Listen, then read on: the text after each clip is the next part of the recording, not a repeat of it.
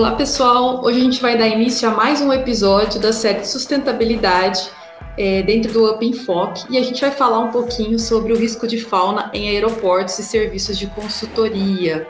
Hoje o nosso entrevistado é o Dr. Eber Galvão Novaes. O Eber é diretor técnico científico e coordenador dos projetos da ProHabitat, assessoria ambiental. É, o Weber é biólogo, mestre em zoologia, doutor em ecologia e foi um dos pioneiros a, no Brasil a atuar no gerenciamento de risco de fauna em aeródromo. Weber, seja muito bem-vindo. É um prazer imenso ter você aqui com a gente, né? Contar com a sua experiência e trazer um pouquinho mais para a gente sobre esse conhecimento dentro do, do serviço de consultoria e risco de fauna em aeroportos. Queria é, falar, né, introduzir você e se você puder já falar um pouquinho para a gente sobre o que é a ProHabitat, por que ela é uma empresa de consultoria ambiental. Olá, Camila, boa tarde. Para mim é um grande prazer participando dessa entrevista, conversar um pouquinho da nossa atuação, do nosso trabalho, né, desenvolvido aqui no nosso país. Ah, a ProHabitat, ela é uma empresa que nasceu já os membros, né, a, a nossa diretoria é, fundadora da empresa, ela nasceu de outros projetos de consultoria, né? São são pessoas que têm trazem uma bagagem, trazem uma experiência do dessa área do empreendedorismo, dos serviços ambientais.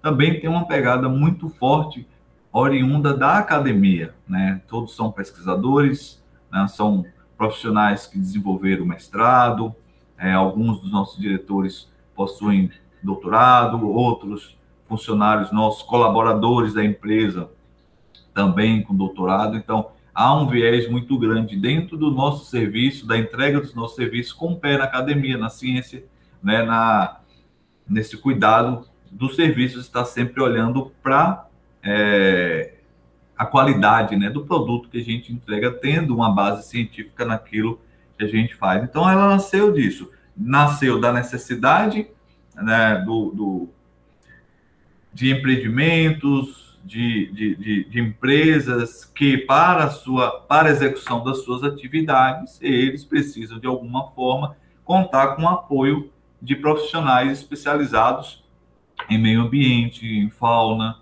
Tá? Então, é justamente nesse aspecto onde a nossa atuação, a Prohabitar, é, ela nasce justamente de uma demanda vinda de aeroportos, né? que é a, os aeroportos eles têm, eles precisam operar dentro de uma segurança onde a fauna pode representar um risco, tá? Então, eu posso dizer que a Prohabitat ela nasceu de profissionais que já vinham atuando dentro desse assunto, dentro desse, dessa, dessa demanda, tá? E não só aeroportos. Então, existem outros, é, outros serviços que acabam demandando essa, esse tipo de serviço que a Prohabitat é, entrega à, à sociedade, né? Então, mais ou menos é isso. Não sei se foi claro o suficiente para contar um pouquinho da história da Prohabitat.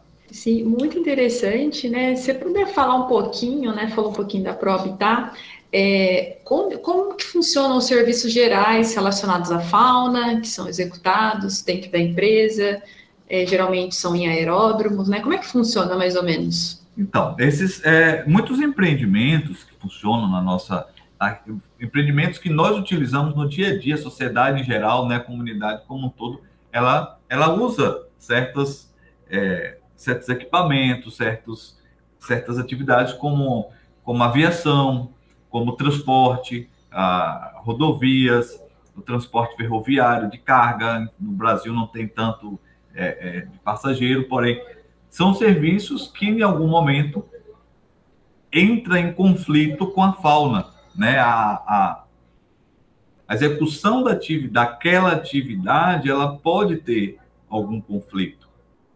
Ah, e a gente entra justamente na, na busca por medidas que vão mitigar esse conflito ou, quem sabe, eliminar esse conflito, zelando sempre pelo bem-estar da fauna e pela operação segura daquele empreendimento, seja ele qual for, é, qual é o serviço fim daquela atividade. para que ela entregue com segurança aos seus usuários, né? E tendo, zelando pelo bem-estar da fauna.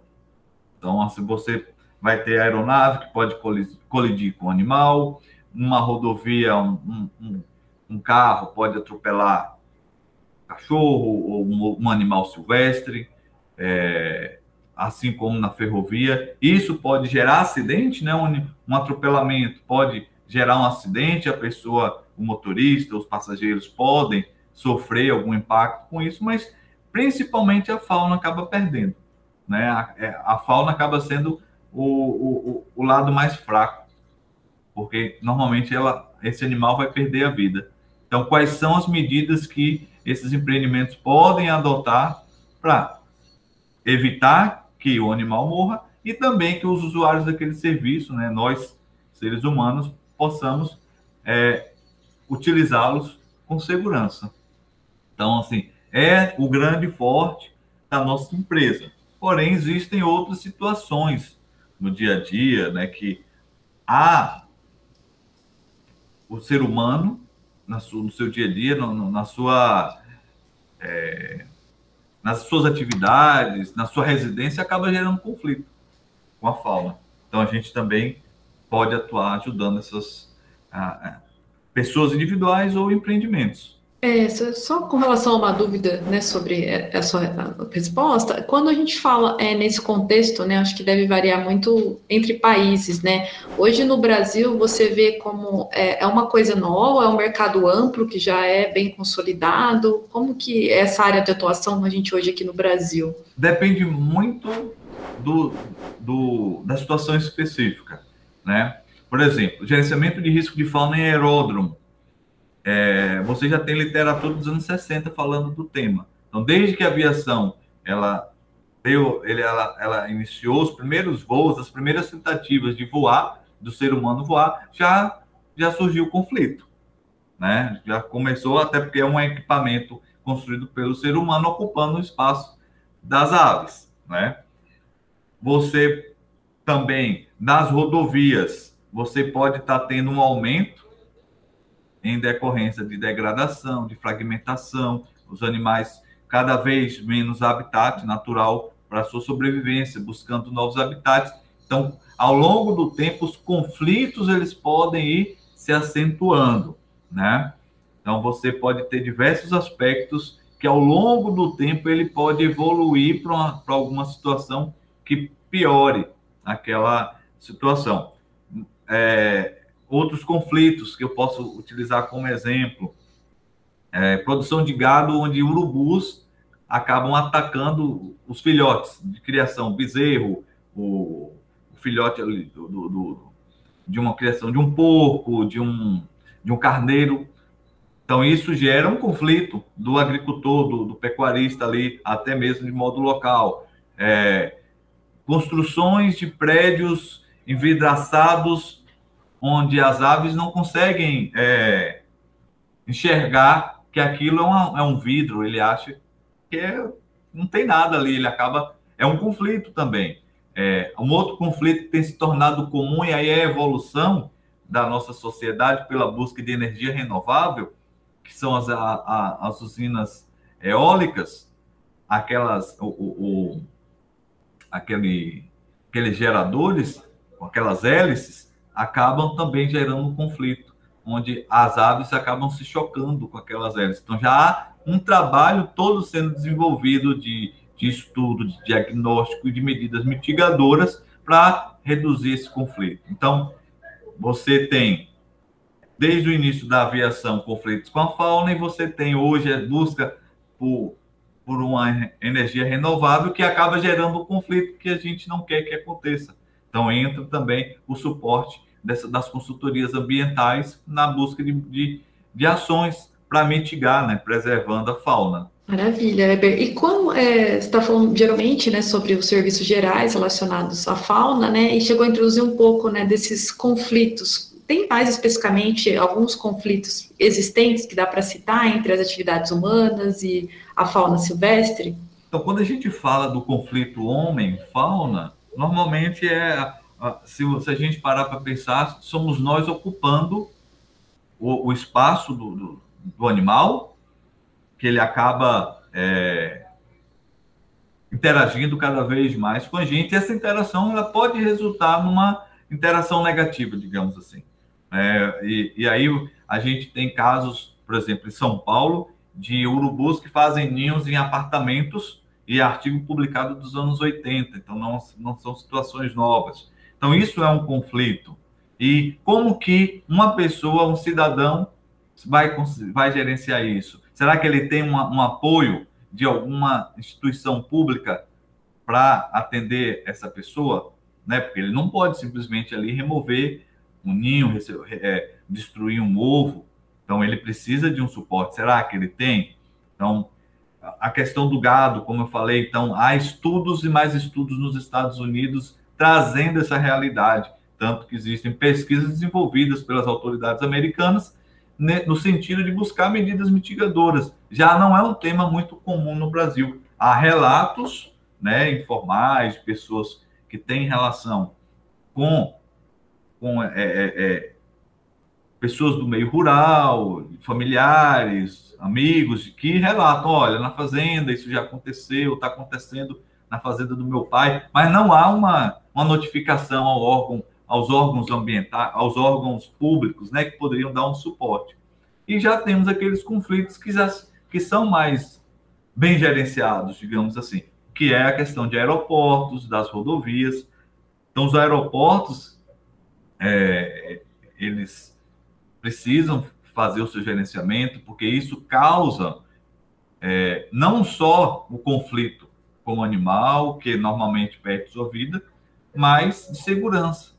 Né? Não são poucos os casos no mundo de acidente aéreo provocado por fauna. E aí a gente está falando de mais de 500 pessoas que morreram, né, perderam suas vidas em decorrência de um acidente aéreo que foi causado por um animal. Que foi uma colisão que resultou. O caso mais famoso é, e que virou filme recente, né, no ano de 2009, não me lembro o ano do filme, mas um acidente em Nova York que uma aeronave decola do, do aeroporto de LaGuardia, colide com um banso, bando de gansos canadenses que estavam migrando, né? Eles estavam já alto, numa altura significativa. Então, no, na subida, a aeronave colidiu com esse bando de gansos e, heroicamente, o piloto pousou no Rio Hudson, em Manhattan, em Nova York, e foi uma repercussão muito grande, né? Então, são casos assim que demonstram como que, de fato, não é porque nós somos os ecochatos, digamos assim, que precisamos preservar ou que precisamos gerenciar. Não é uma luta dos biólogos querendo um mercado de trabalho, não. É fato que esse conflito pode gerar é, acidentes aéreos, podem gerar incidentes graves e geram prejuízos muito elevados. Se você olhar os custos é, que as companhias aéreas têm pelo reparo que ela precisa ter, é, realizar nas aeronaves, são custos elevados. Recentemente, numa publicação do CEO da Latam, é, ele, ele trouxe a informação de que em cada passagem aérea emitida é adicionado o valor de cinco reais para os custos com as colisões com fauna. Né? Então, você imagina em cada bilhete emitido você adicionar cinco reais para esse controle. Então, se você não tem um bom controle, um bom gerenciamento para mitigar ou para reduzir essas colisões, então você vai acabar sempre gastando indiretamente nós consumidores estamos pagando por isso, né? Existe, existem diversas técnicas, existem diversas formas de de um aeródromo atuar, né, de um aeroporto de maior porte, né, só para o nosso público entender, eu estou falando de aeródromo, mas aeródromo, todos os aeroportos são aeródromo, né? Nem todo aeródromo é um aeroporto. Então, aquela pista ali de pouso e decolagem numa cidade pequena, ela pode ser apenas um aeródromo, ele não tem estrutura. O aeroporto é o aeroporto de Guarulhos, de Congonhas, de, de Brasília, de Salvador, do Recife, são aeroportos com estrutura, terminal de passageiro, com pousos e decolagens de aeronaves é, de passageiro, né, de companhias aéreas.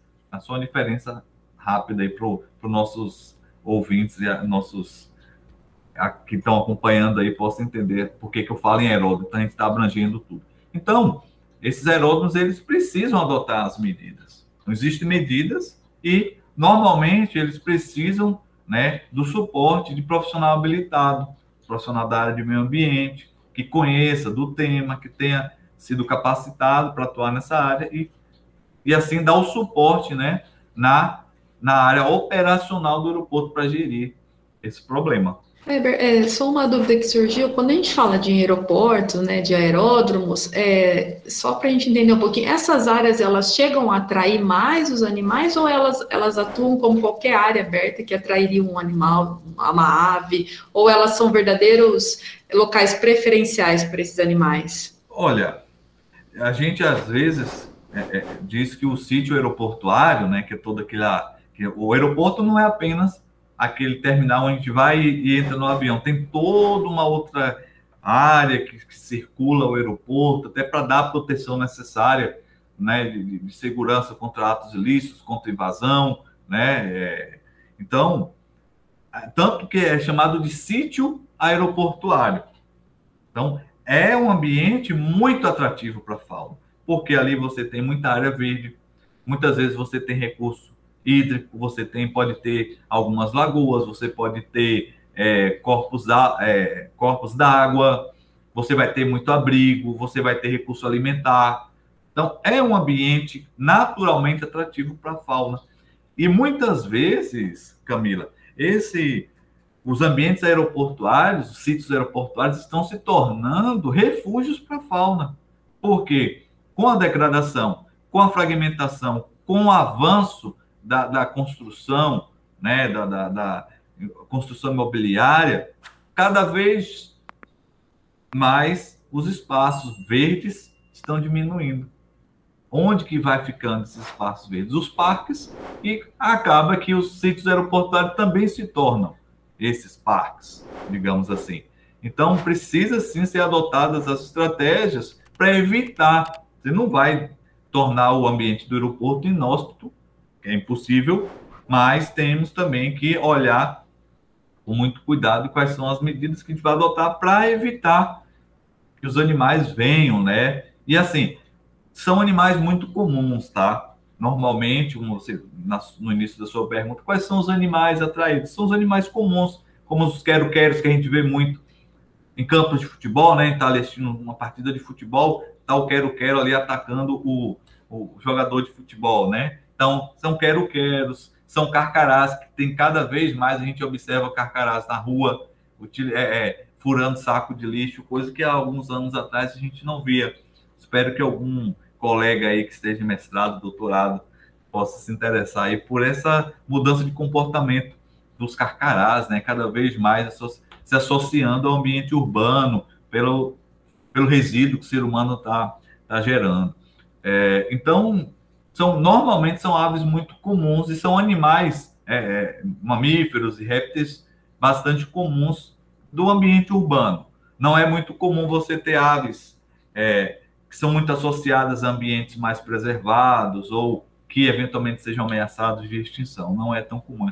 A lista de espécies que se envolvem em colisões, que é do nosso conhecimento, né? Muitas colisões a gente não acaba não sabendo qual é a espécie, mas na sua grande maioria é, são os urubus, carcarás, quero-queros, pombos domésticos, coruja, garça branca grande, pequena. Então são as aves mais comuns mesmo. É, e como que, que os aeroportos eles atuam né, nesse gerenciamento do risco dessa fauna? Quando a gente fala que, que é necessário ter esse apoio é, especializado, né, não é uma defesa de, de causa, nem ah, porque os nossos amigos biólogos precisam de emprego. Não, é porque é um estudo que é feito.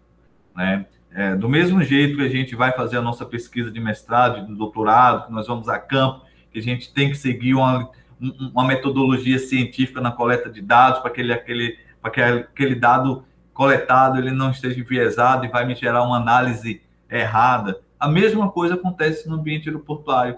Então, hoje, você tem que seguir normas para entregar o que a gente chama de identificação do perigo de fauna, que é um estudo que é feito ao longo de 12 meses para identificar as espécies, quais são as estruturas que, tá, que estão atraindo essas espécies, como que eu vou, quais são as medidas que eu vou adotar na estrutura e não no animal.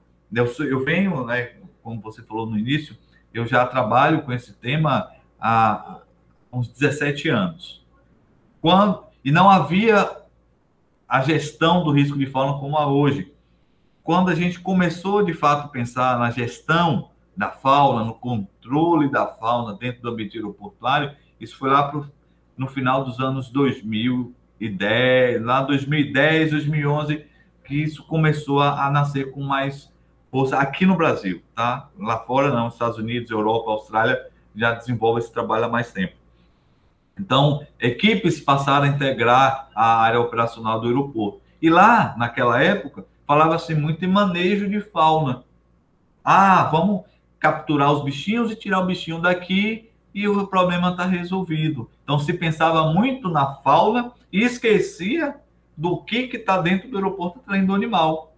Então, o que a gente precisa olhar não é para o animal, mas é para o que está atraindo o animal. É o que eu sempre gosto de citar nas minhas nas aulas, cursos, palestras que eu ministro. Se você tem um açucareiro que está atraindo formiga, eu desconheço quem vai controlar a formiga. Né? A pessoa normalmente vai trocar o açucareiro, vai botar dentro de uma vasilhinha com água, vai pôr o açucareiro dentro da geladeira, vai trocar a tampa, alguma coisa ele vai fazer no açucareiro e não na formiga.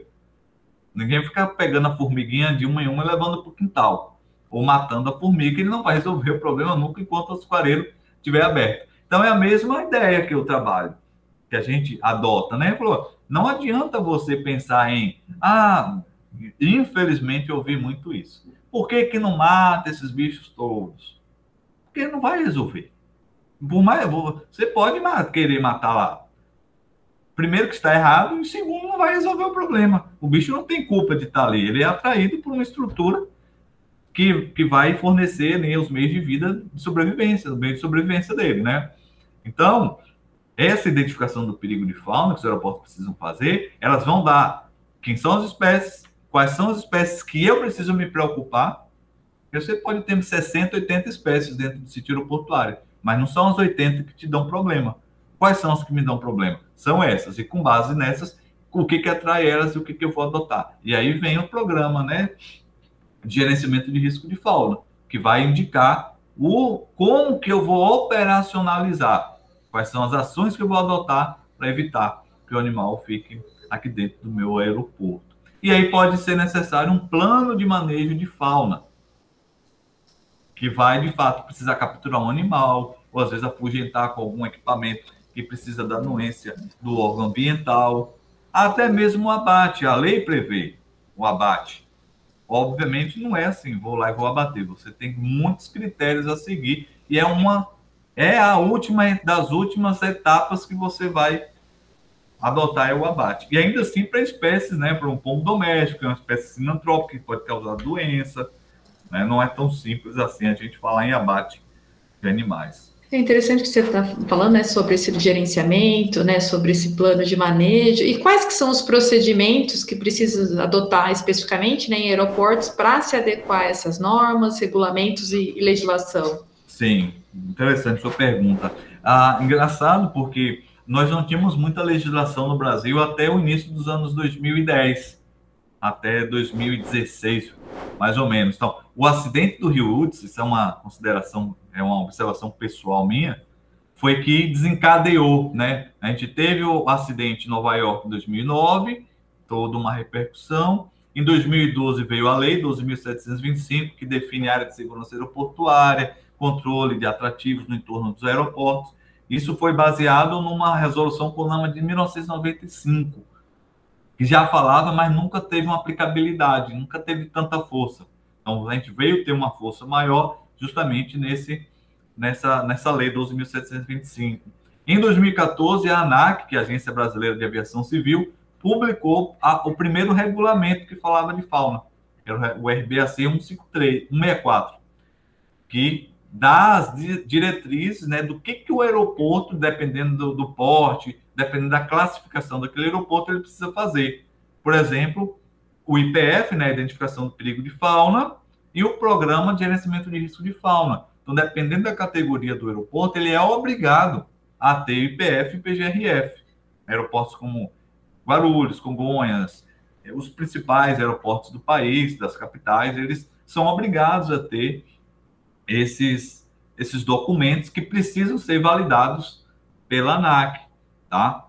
E esse IPF que eu falei mais cedo, que é você vai lá, você passa um ano no aeroporto, você identifica as espécies, você identifica o que está atraindo essas espécies para o ambiente aeroportuário, e é esse IPF que vai sinalizar se vai ser necessário ou não um plano de manejo de fauna.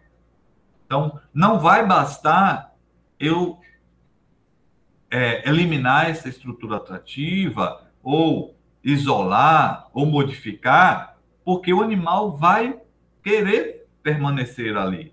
Então, você tem que avançar naquela escadinha. A gente tem uma pirâmide, né, que a gente gosta de utilizar, que é a pirâmide de, de é, prioridade de ações. Então, a gente, nós da ProHabitat colocamos como base a treinamento, sensibilização, conscientização de quem trabalha no setor aéreo para o tema. Depois você vem com modificação do ambiente, é, exclusão física, ou seja, você, eu não posso modificar o ambiente, mas eu posso é, evitar que o animal tenha acesso à estrutura. Seria na analogia do, do, do açucareiro colocar um pratinho com água. Então, isso é exclusão física. Eu, eu impeço que o animal chegue à estrutura que ele quer chegar. Tem o afugentamento, que eu posso utilizar diversas técnicas de afugentamento, né? Com pirotecnia, com é, laser, com é, drone, por aí vai. E eu vou avançando em captura, translocação desses animais para um outro ambiente e, por fim, o abate, como eu falei há pouco, que está previsto em lei. Então, se a sua IPF identifica que apenas os afugentamentos não serão suficientes, ou apenas a exclusão do ambiente ou a modificação do ambiente não serão suficientes, é, é possível que você vá precisar de um plano de manejo de fauna. E aí, em 2015, foi publicado a resolução CONAMA número 466, que dá as diretrizes de como deve ser esse plano de manejo de fauna. Então, o aeroporto elabora o seu plano de manejo de fauna, né? E encaminha para o órgão ambiental responsável pelo licenciamento daquele aeroporto e ele vai te autorizar ou não, né? A, a, a realização daquelas ações que você colocou dentro do seu plano. É interessante que a gente tem esse órgão ambiental, né, que é, que é responsável por essas, essas normativas, e isso é, é bem bacana, porque a gente tem já esse, esse reconhecimento no Brasil, né, é, uma, é bem consolidado já, né, falou desde o acidente, mas já, hoje a gente já consegue ver de uma forma mais consolidada nessa atuação. Já houve um avanço muito bom, porém a gente tem muito que avançar. Infelizmente, ainda há muito desconhecimento, é, por exemplo, nos órgãos ambientais, porque não é comum chegar um plano de manejo de fauna em aeródromo no, no órgão ambiental. Ele está acostumado a uhum. licenciamento ambiental de empreendimento, porque tem muitos empreendimentos naquele estado. Mas você pode ter um determinado estado que só tem um aeroporto né, que demande de um plano de manejo. Então, é um documento muito novo para aquele analista. Então, às vezes, há essa dificuldade, sabe, do, do conhecimento do órgão ambiental né, do, do, de fato sobre aquele assunto para que ele possa analisar e, e ele ter é, confiança naquilo que ele está assinando embaixo que o aeroporto vai fazer. Então, é uma, são algumas barreiras. Hoje a gente tem órgãos ambientais que estão muito alinhados. O ACETESB é um exemplo no estado de São Paulo, que já disponibilizou treinamentos sobre isso, já disponibilizou cursos, mini cursos sobre plano de manejo de fauna em aeródromo né? Eu tive o prazer de, de ser o instrutor. Então, é, a gente tem órgãos bastante avançados, mas infelizmente ainda tem alguns que estão um pouco atrás. Então, a gente precisa dar uma alinhada aí nos ponteiros desses órgãos para que eles saibam exigir. Né? Um exemplo é um órgão ambiental exigir de um aeródromo que está em licenciamento, faz licenciamento ambiental, solicitar um plano de manejo de fauna. Então, é um aeródromo que às vezes não vai nem ter movimento diário não vai ter nem voo regular. Então, você está pedindo documento que não faz sentido. Entendeu? Então, hoje a gente ainda tem bastante situações aí para avançar, né, para levar o conhecimento a, a, que é um, é um setor que, que envolve muitos atores, né, Camila? Você tem o gestor do aeroporto. É importante a gente falar também do entorno do aeroporto. O atrativo de fauna não está apenas dentro do sítio aeroportuário, está muito no entorno. Então, se a comunidade do entorno, se aquela o bairro do entorno imediato do aeroporto, né, sofre com saneamento básico, se os resíduos sólidos do município são é, destinados para um aterro sanitário que não é adequado, ou mesmo um lixão a céu aberto, um vazador de lixo, e aquele lixo fica exposto, você vai atrair o quê? Grandes quantidades de urubus, de garças, de carcará, que durante movimentos diários do, do ponto onde ele se alimenta para onde ele vai dormir, já gera um conflito. E os principais acidentes, os, os acidentes que às vezes dão maior impacto na operação, são justamente esses, que pega a, a aeronave fora do aeroporto, aves de grande porte, e aí você pode ter um acidente gerado por isso. Então, a sociedade, né, o entorno do aeroporto também tem um grande envolvimento. Não é só o órgão ambiental. Então, esse conhecimento ele precisa chegar também em outros personagens, né, que, que têm a sua vida impactada ou tem relação com o aeroporto, no qual ele vive próximo. É, é, um conhecimento integrado, né? Que do conhecimento ambiental, o conhecimento da aeronave, né? Do, do imagino de, de, toda essa, essa função também da aeronave, da mecânica da aeronave. Então, são conhecimentos que se integram, né? De uma forma geral. Exato. E como que a educação ambiental ela contribui, né, para esse risco de fauna em aeroportos? Ela é parte fundamental. Do mesmo jeito que eu preciso identificar o problema, que eu preciso elaborar as medidas, né? Se eu preciso afugentar, se eu preciso capturar, se eu preciso translocar, eu preciso que a comunidade aeroportuária tenha conhecimento desse problema, eu preciso que a comunidade do entorno do aeroporto tenha conhecimento. Então, programas de educação ambiental fazem parte do processo de gerenciamento. Lembra que eu falei para você há pouco da pirâmide? Nós da ProHabitat trabalhamos com a base da pirâmide sendo treinamento, capacitação, sensibilização, e aí pode e aí entra também a educação ambiental.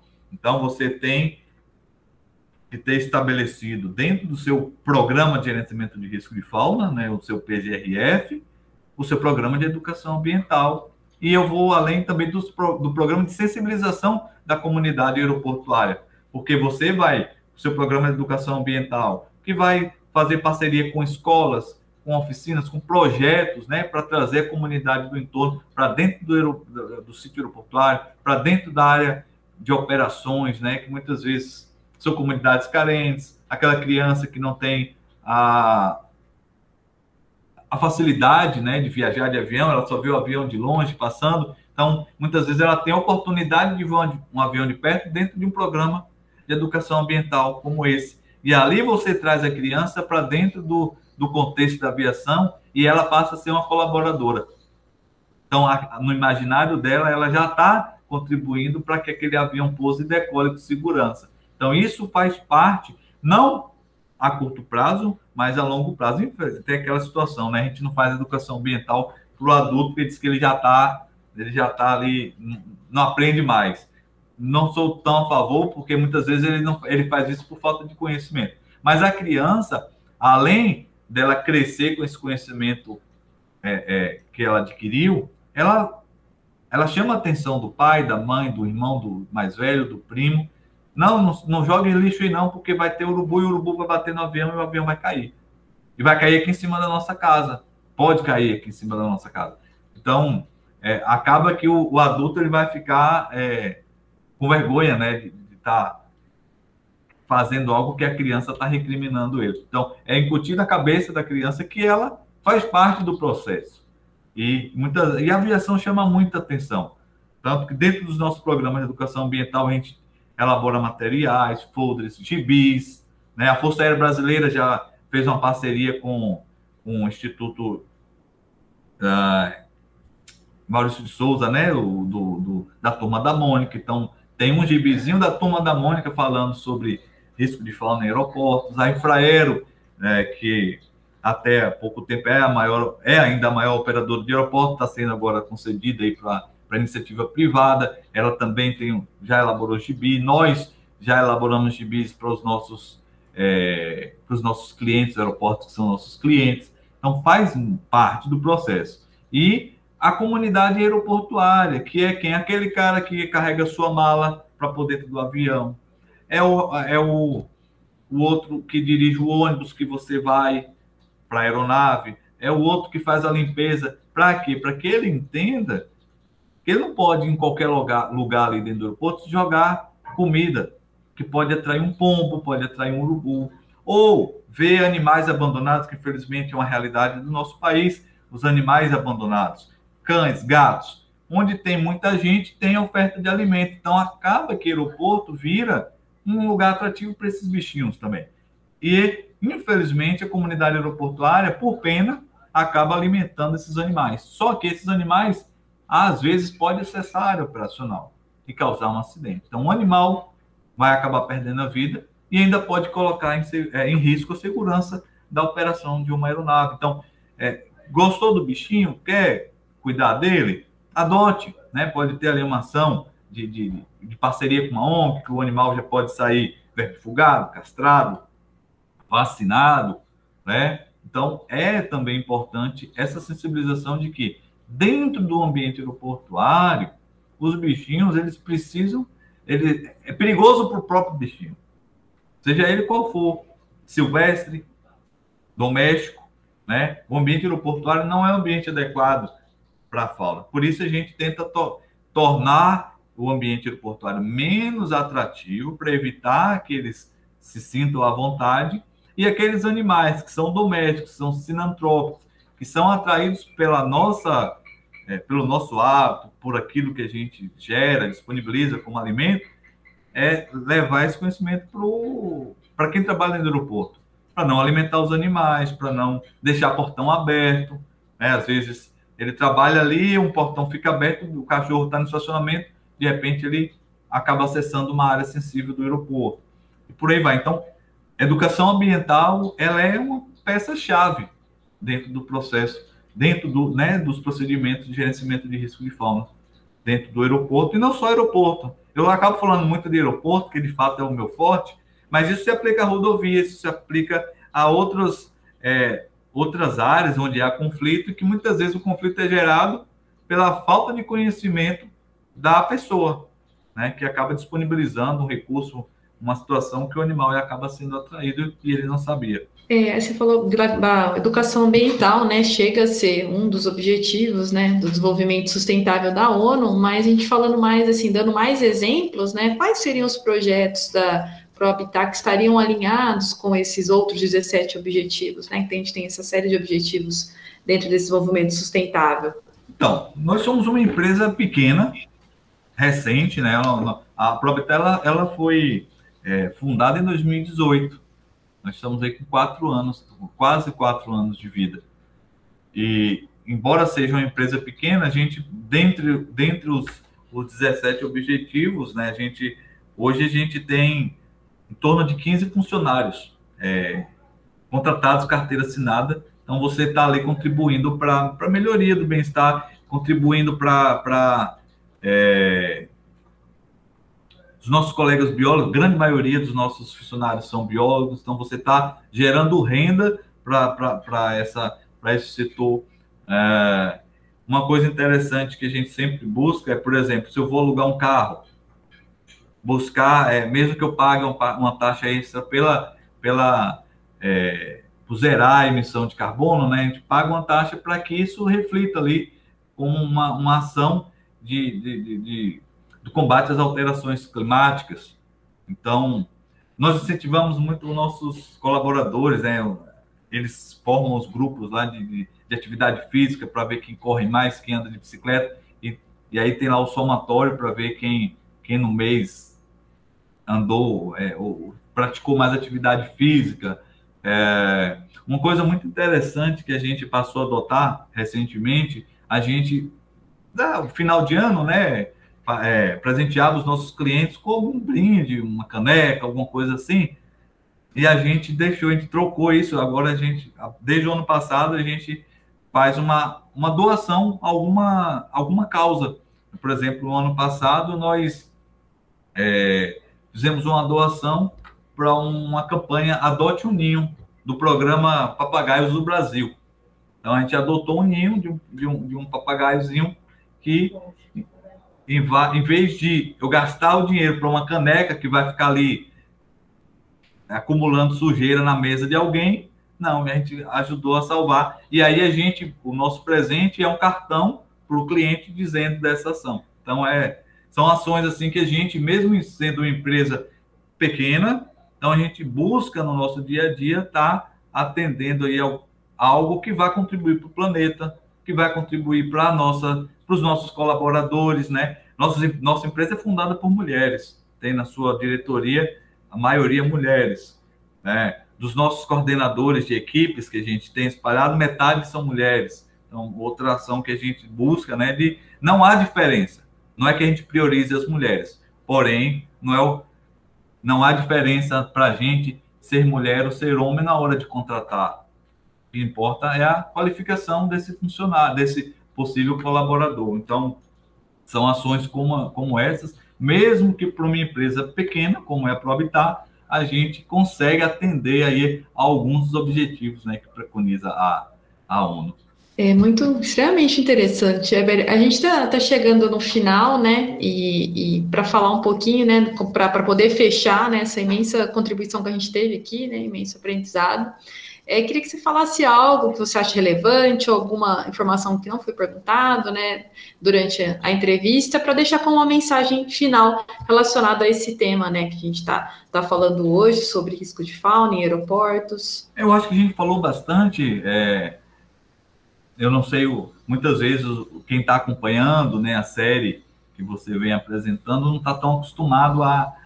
A gente, muitas vezes, os projetos ambientais, eles têm como objetivo principal proteger a fauna, né? E aí, se você olha o que eu estou falando, pode, pode passar a impressão de que a fauna é o inimigo do aeroporto, ou é o inimigo da aviação, quando, na verdade, não é bem assim, né? A gente sempre é, quando eu, eu, eu, a gente desenvolve esse trabalho, sim, prioridade principal é a segurança de voo, é zelar pela vida do passageiro, que pode ser eu, pode ser você, pode ser quem está nos assistindo. Porém, quando eu torno o ambiente do meu aeroporto menos atrativo, eu estou zelando pela vida daquele bichinho também, daquele animal que, que acaba sendo atraído e, eventualmente, ele vai colidir com a aeronave e perder sua vida. A aeronave, na grande maioria das vezes, fica intacta e nenhum passageiro fica ferido. Mas o bichinho acaba perdendo a sua vida. Então, embora o, o forte, assim, né, o, o, que a gente mais atue seja a controle da presença daquele animal, é, o ambiente do aeroporto não é, a gente chama aqui não não é um ambiente de conservação. Né? O, o aeroporto não é um ambiente de conservação da fauna. Porém, as nossas ações visam o bem-estar do animal, porque eventualmente, se eu capturo um animal desse, eu vou zelar pelo bem-estar dele. Eu vou evitar que ele se estresse. Eu vou diminuir o tempo que ele fica no nosso sendo manuseado, dar um destino mais rápido possível para aquele animal, contar com o apoio do médico veterinário para, se aquele animal tiver ferido, reduzir o tempo que ele fique, né, sofrendo. Então, embora ele nosso não sei se o, o, o quem, quem, está nos assistindo possa ter achado, ah, a gente está falando de sustentabilidade, de conservação, mas aqui eu estou para perturbar o bichinho que está lá no aeroporto. Não, mas no fim das contas, acaba sendo também o objetivo final de zelar pelo bem-estar desse animal, evitando que ele venha a ser é, morto, né? Acabar sendo perder sua vida porque ele estava num ambiente perigoso, assim como são como na rodovia, né? que os bichinhos, coitados, acabam tendo que atravessar uma rodovia e acaba sendo atropelado porque ele não tinha opção. Que é que faz a rodovia? Criar as estruturas para que esse animal possa acessar, transitar para o ambiente que ele queira, evitando é, passar por áreas perigosas. Então, a área operacional do porto, pista de pouso decolagem é uma área muito perigosa. Então, a gente tenta é, fazer com que aquele ambiente em si ali ele seja menos atrativo possível e às vezes a gente tem que afugentar, a gente até criar um ambiente do medo para que o bicho não queira ficar ali, para que até ele é, é, tenha uma vida mais longa e, a, a, e protegida, né? Então, é, acho interessante trazer essa, esse assunto, porque a gente fala da conservação, mas pode ser que. Ah, você está lá só para perturbar o bicho. Na verdade, o objetivo maior também é para zelar a, a, pela vida dos bichinhos. E uma coisa importante: esses projetos podem ter como compensação apoio a setas, a, a, aos CRAs, é, ou a ONGs, né? Que, embora no seu aeroporto você não queira o animal, mas você pode dar o apoio para uma instituição que está zelando, que está trabalhando para preservar uma espécie, ou que seja um, um local de, de, de preservação, né? Então você pode apoiar como uma contrapartida. Eber, muito obrigada. Eu acho que, que dá para a gente ter uma, um conteúdo bem satisfatório aqui. Acho que essa tua experiência né, em gerenciamento de faunas, você falou mais de 10 anos, né? 17 anos, né? Eu acho que traz uma grande vivência, um grande aprendizado, né, para quem está assistindo, tanto um aprendizado teórico quanto prático, né, do, do, do, dia a dia, do que acontece em, em aeródromos. Queria te agradecer imensamente pela sua presença, é, pela representatividade também da ProHabitat, e muito obrigado por, por estar tá participando dessa série. Agradeço mais uma vez e muito obrigado. Eu que agradeço, fico feliz de poder contar um pouquinho de né, desse, desse trabalho que a gente desenvolve e fico à disposição para, sempre que precisar, poder conversar um pouquinho com vocês. Um abraço. Um abraço e obrigada. Pessoal, acompanhem né, essa série. A gente finaliza aqui os episódios da série entre risco de fauna e gerenciamento né, em aeroportos, dentro da série Sustentabilidade. Acompanhe no Up Enfoque e no portal de conhecimento do UpQuesta e também no podcast.